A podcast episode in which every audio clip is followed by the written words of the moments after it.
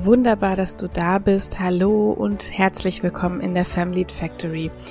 Ja, ich weiß nicht, ob du das auch kennst in deinem Leben. Manchmal, da überschlägt sich ja einfach so alles. Ne? Man hat das Gefühl, das muss ich noch und das muss ich noch und darin bin ich noch nicht gut und die will noch was und da könnte ich auch noch was machen. Das müsste ich eigentlich und Punkt, Punkt, Punkt. Und was zurückbleibt, das ist ganz oft dieses Gefühl, ich genüge einfach nicht oder ich genüge immer noch nicht. Und lange Zeit habe ich gedacht, das liegt einfach an mir. Das ist einfach bei dir so. Du bist so eine Scanner-Persönlichkeit. Du schnupperst in hunderttausend verschiedene Projekte rein. Du hast immer ganz viele Bälle in der Luft und dann ist da so ein innerer Hassel, so eine innere Rastlosigkeit, so ein Monkey Mind. Und ich hatte immer so die Überzeugung, ja, das liegt halt an mir, dass da keine Grundentspannung, keine Grundzufriedenheit reinkommt, was so die Jobprojekte und die Nebenprojekte angeht. Aber vor kurzem, da ist gefühlt bei mir so die Bubble geplatzt, will ich das mal nennen. Dafür gab es verschiedene Auslöser. Ich kann überhaupt nicht so genau sagen, das war jetzt der und der Moment. Und vor allem war das aber auch viel Literatur, mit der ich mich beschäftigt habe. Und ich bin in letzter Zeit sehr, sehr viel, sehr tief in das Thema Anforderungen an uns Frauen oder weiblich gelesene Personen im Allgemeinen eingetaucht und tief darauf eingegangen. Und das Thema ist mir natürlich nicht neu. Ne? Ich würde mich ja, um jetzt vielleicht etwas auszuholen, ich würde mich ja schon vom Grunde her als Feministin bezeichnen. Und meine Definition von Feminismus ist aber, alle Gender sollen einfach mitgedacht werden, sollen ihre eigenen Interessen und Lebensentwürfe so leben dürfen, wie sie es einfach möchten. Und ja, diese Aufgabe sehe ich noch lange nicht als erfüllt an. Ne, zum Beispiel haben wir ja immer noch die Situation, dass Frauen sich immer noch für alles rechtfertigen müssen, zum Beispiel, wenn sie keine Kinder bekommen oder wenn sie zehn Kinder bekommen oder wenn sie lange arbeiten, wenn sie gar nicht arbeiten, wenn sie sich modisch kleiden oder wenn ihnen Mode komplett egal ist. Eigentlich für alles. Also Fakt ist, ich sehe da noch viele feministische Aufgaben und ich beschäftige mich viel mit den Themen, die das betrifft. Und da ist eben auch so das Thema Anforderungen natürlich immer ein Teil davon. Ja, aber vorhin habe ich so gesagt, die Bubble ist geplatzt. Ich habe einfach in den ganzen letzten Monaten schon gemerkt, vielleicht kennt ihr das auch so, wenn ein gewisses Gedankengut einen immer mehr nervt. Ja, und ihr kennt wahrscheinlich, zumindest wenn ihr auch in dieser Blase von Feminismus, Female Empowerment, Female Leadership etc., wenn ihr da unterwegs seid, dann kennt ihr sicher diese ganzen Posts und Artikel oder Aufrufe, die immer unter diesem Label, unter diesem Hashtag laufen, Female Empowerment zum Beispiel, und wo besonders weiblich gelesenen Personen eben ständig von A bis Z vorgebetet wird, was die alles tun müssen. Beziehungsweise es wird so gesagt, du kannst jetzt XY, du darfst jetzt XY, aber gemeint ist eigentlich implizit so, und wir müssen jetzt alle, weil wir das eben dürfen wir müssen jetzt alle in total bunter, auffälliger Businessmode rumlaufen. Wir müssen alle Yoga, Meditations, Morgenroutinen machen. Wir müssen tolle Netzwerkevents besuchen. Wir müssen posten, was das Zeug hält, damit wir sichtbar sind. Und wir müssen Kinder und Karriere natürlich super vereinbaren können, weil das ja heute alles nebeneinander her existieren kann. Wir müssen zwei Wochen nach einer Geburt wieder im Konzern sitzen, einfach weil wir es könnten. Ne? Und wir müssen, ganz wichtig natürlich, eine Führungskarriere anstreben. Vielleicht kommt dir das jetzt auch alles so ein bisschen irreführend vor, weil ich natürlich einen Female Leadership Podcast hier irgendwann mal gestartet habe und weil ich selbst eine Führungskraft bin. Deshalb möchte ich dazu kurz eine Erklärung geben oder im Verlauf dieser Episode wird es mit Sicherheit die Erklärung dazu geben, Natürlich habe ich nichts gegen Female Leadership, so wie ich aber auch nichts gegen jede einzelne dieser vorhin aufgezählten Dinge habe.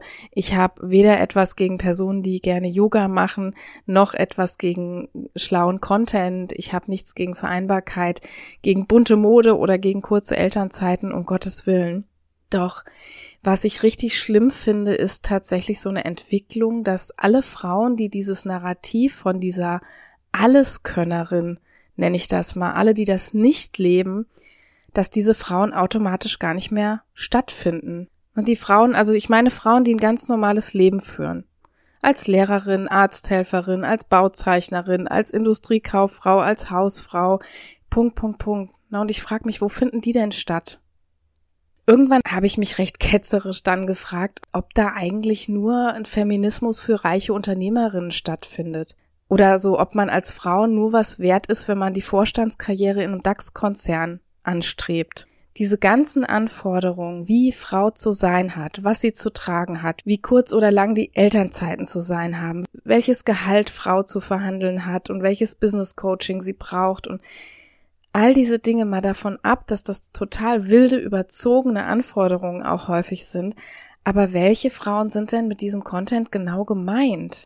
Na, das sind doch voraussichtlich nicht die Aldi- und Lidl-Verkäuferinnen und die Friseurin, die für dieses Coaching einen Monatslohn hinblättern müsste.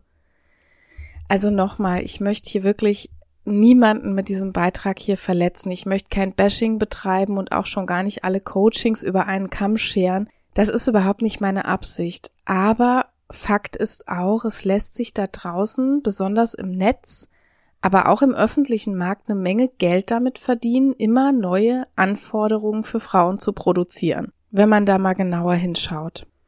Als ich darüber nachdachte, da fiel mir so ein Konzern ein. Ich weiß nicht, ob es euch auch manchmal so geht, wenn ihr dessen kleine Angebotsblättchen oder Kataloge sind es mittlerweile schon fast durchblättert, dass da Produkte drin sind, wo ich immer so denke, das Produkt, das die als Lösung entwickelt haben, da wusste ich gar nicht, dass ich dieses Problem überhaupt habe.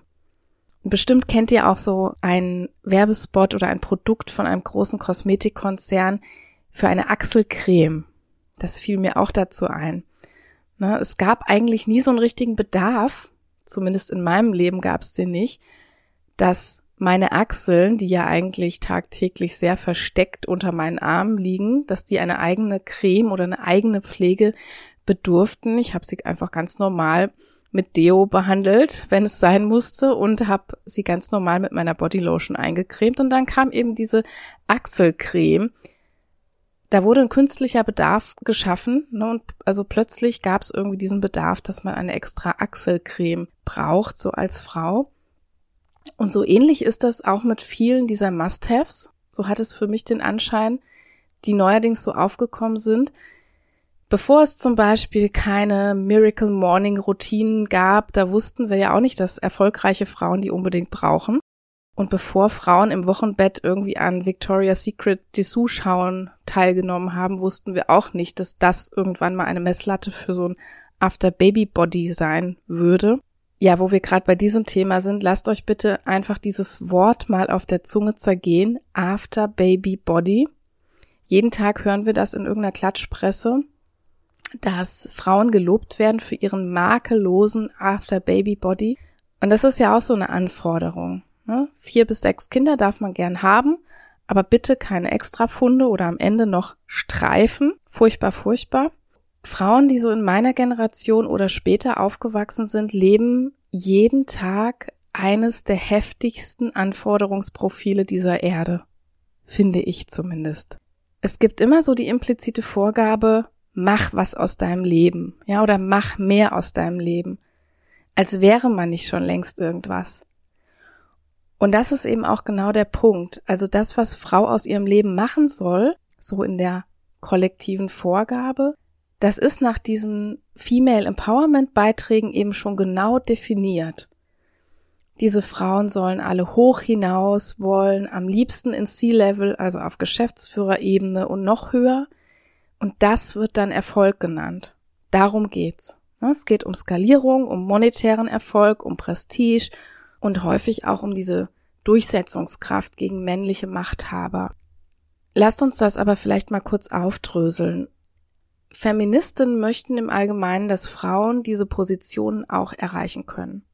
Sie möchten bestenfalls ja, dass Macht dadurch besser verteilt wird und dass irgendwann wir mal die Situation haben, dass bei einer Professur oder bei dem Wort Feuerwehr nicht mehr alle automatisch an Männer denken. Und da gehe ich wirklich noch komplett mit. Das ist auch meine Vorstellung von zumindest einem Teil von Feminismus. Und wo ich außerdem mitgehe, dass Frauen ihre Leistungen nicht mehr unter Wert verkaufen müssen.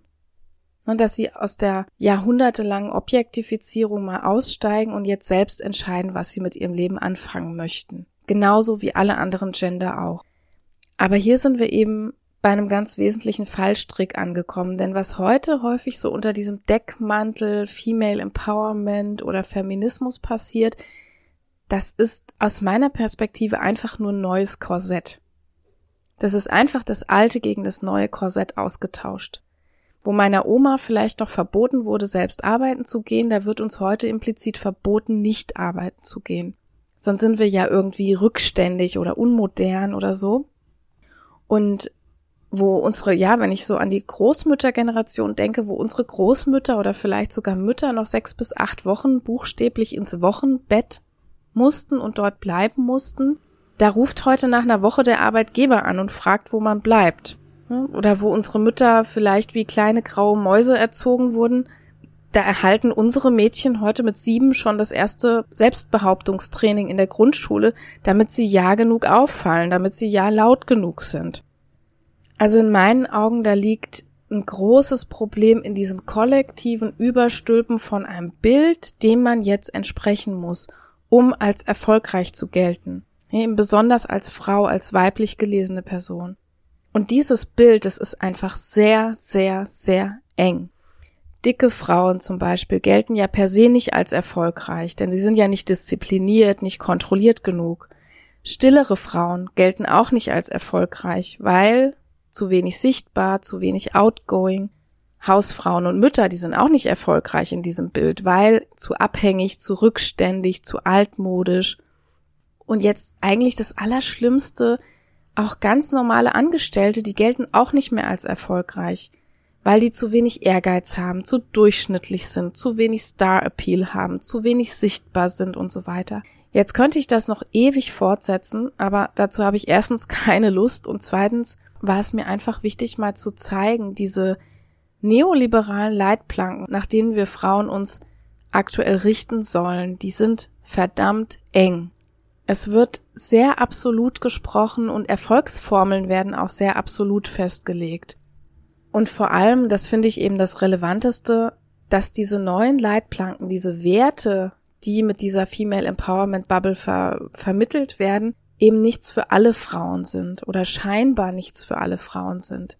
Je marginalisierter eine Frau ist, desto weniger gültig oder adressierbar sind scheinbar ja solche Vorgaben. Denken wir zum Beispiel mal an eine Transfrau oder an eine schwarze Frau oder eine körperlich behinderte, an eine alleinerziehende Frau.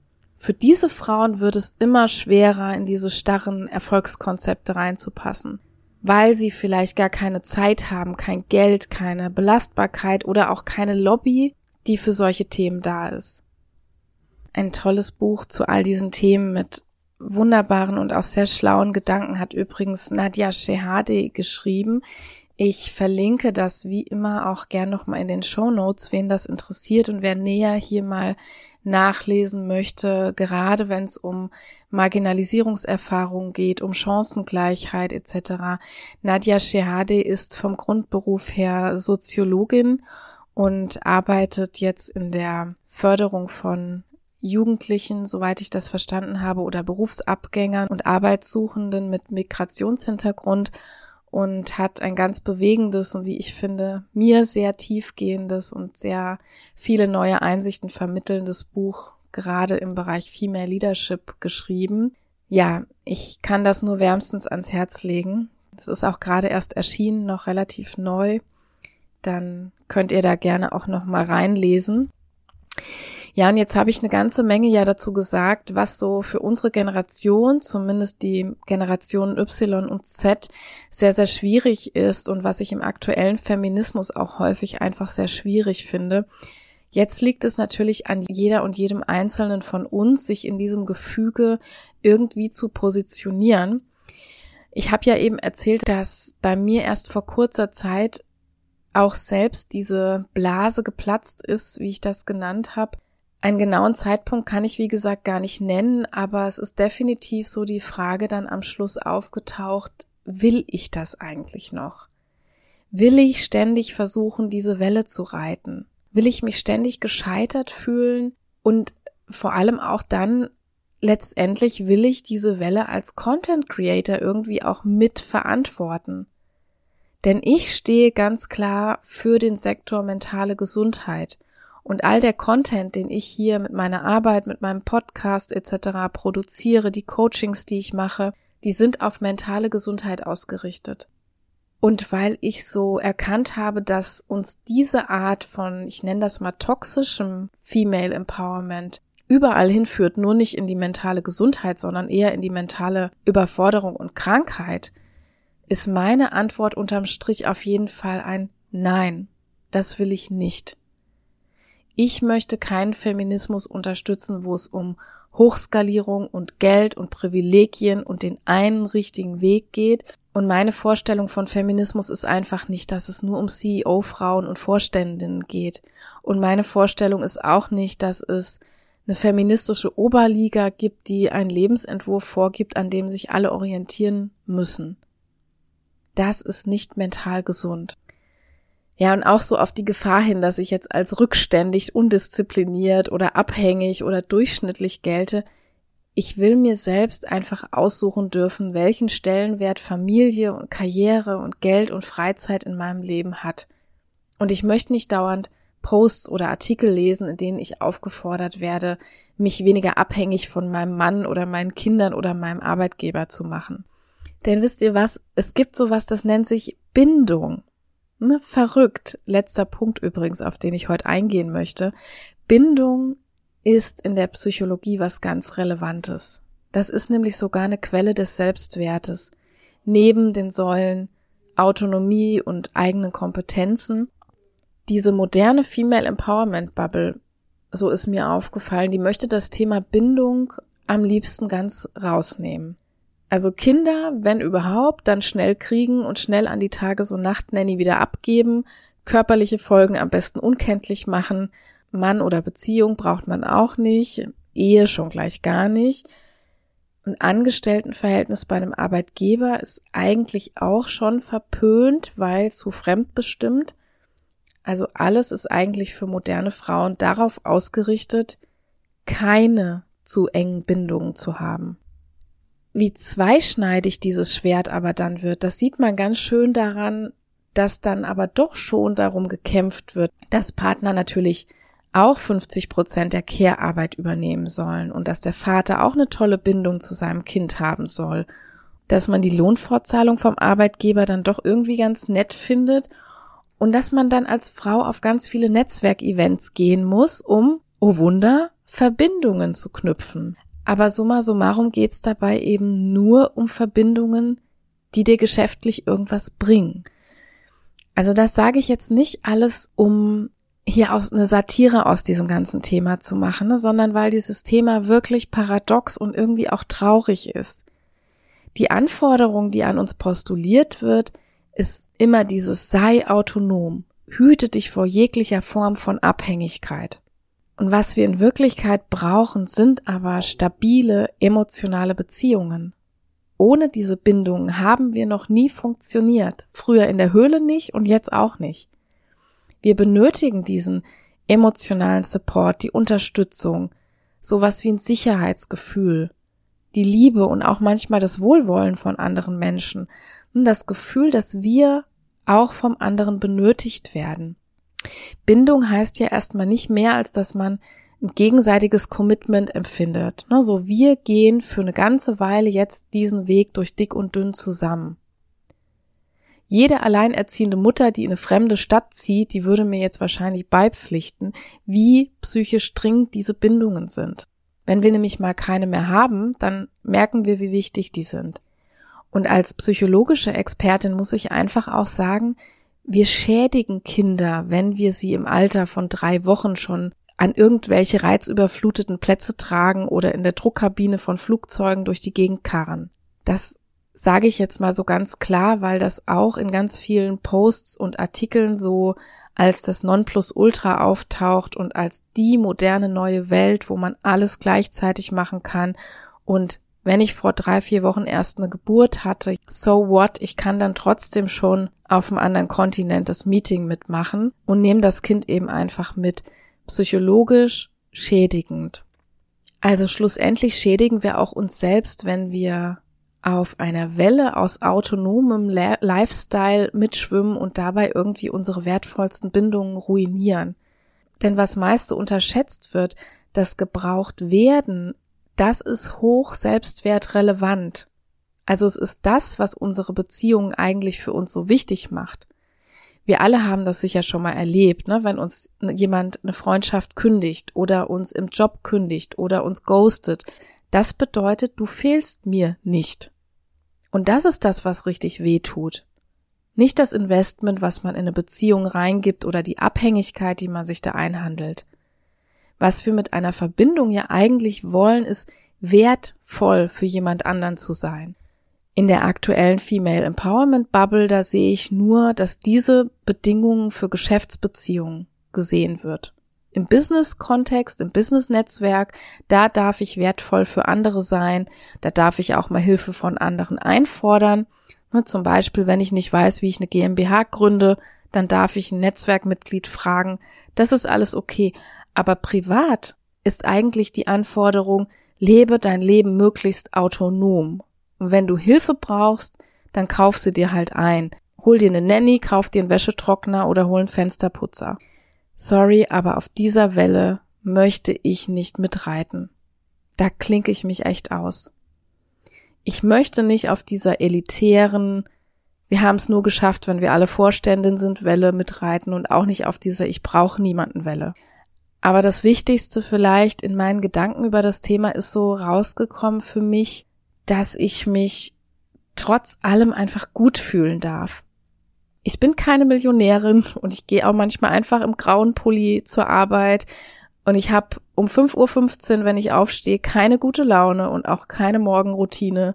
Ich habe vier Kinder, die körperlich Spuren auf mir hinterlassen haben.